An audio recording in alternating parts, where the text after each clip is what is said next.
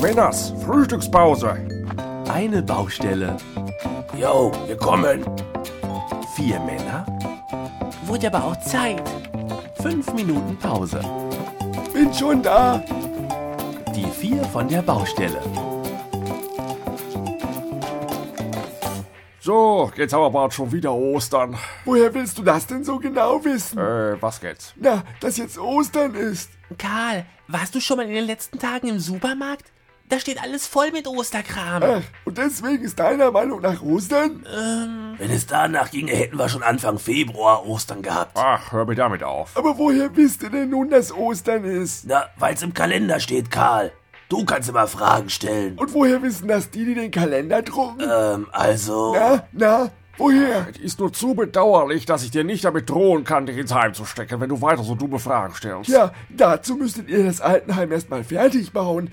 Aber das scheint ja wohl noch was zu dauern. Ach, Ja, aber mal ernsthaft, woher wissen wir denn eigentlich, wann Ostern ist? Heiligabend ist jedes Jahr am 24. Dezember, aber Ostern ist dieses Jahr am 8. April, Äh, im nächsten Jahr aber wieder an einem ganz anderen Tag. Auf jeden Fall aber an einem Sonntag. Sonst hieß es ja auch nicht Ostersonntag, du Knalltüte. Ey, also, äh, ich meine, es hätte was mit dem Mond zu tun. Mit dem Mond? Wieso denn mit dem Mond? Der Sonntag nach dem ersten Vollmond im Frühling, das ist immer der Ostersonntag. Äh, meine ich. Aber äh, frag mich jetzt nicht, warum das so ist. ich glaube, ich kann mir da schon was denken. Und das wäre? Ostern ist ja das Fest der Auferstehung von diesem Jesus. Also, am Karfreitag ist er ja durch diese Kreuzigungsgeschichte ums Leben gekommen. Und ein paar Tage später dann wieder auferstanden. Klingt wie ein Horrorfilm mit Zombies. Maurice, das ist kein Horrorfilm, das ist Religion. Erklär mal weiter, Heinz. Das kann ja wohl noch nicht anders gewesen sein, oder? Nee, nee, nee. Stellt euch jetzt mal vor, wie dieser Jesus da wieder aufersteht und sich denkt, Mensch, ich lebe ja noch. Ah, Na, und was sagen die meisten Leute, die gerade dem Tod von der Schippe gesprungen sind? Jetzt erstmal ein Pilz. Blödsinn. Menschen, die tot waren und wieder ins Leben zurückkehrten, erzählen oftmals von Engeln, die sie gerufen haben. Sie sollen ins Licht gehen. Das kenne ich. Karl, wann haben dich denn die Engel gerufen? Da kann ich mich noch ganz genau dran erinnern.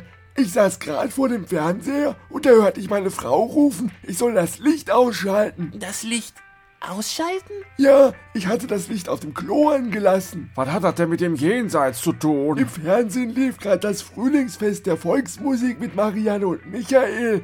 Wenn man das guckt, ist das fast ein bisschen wie Sterben. Ach, alles Quatsch. Die meisten Leute, die dem Tod entkommen sind, sagen, dass sie von nun an zweimal Geburtstag feiern. Ja, stimmt, das habe ich schon mal gehört. Ja, aber jetzt stell dir vor, du bist Jesus und weißt ganz genau, dass an deinem normalen Geburtstag, dem 24.12., schon immer ein Riesenhype abgezogen wird.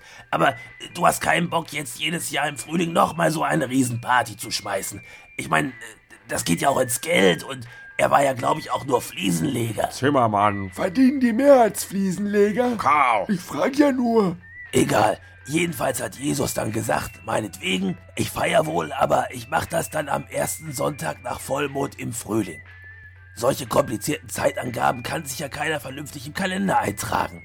Und da hat er dann wohl gehofft, dass die meisten den Tag vergessen und die Feier dann für ihn ein bisschen günstiger wird. Das ist so ähnlich wie beim Horst. Der erzählt auch immer, dass er uns alle auf ein Bier einlädt, wenn Schalke die Meisterschale kriegt. So, Schluss, aus, Feierabend, Pause vorbei. Och Mann. Er ist heute aber wieder ziemlich miese, Petrich, oder? Tja, kannst du nix machen. Weiter geht's. Ja, ja, ihr macht das schon.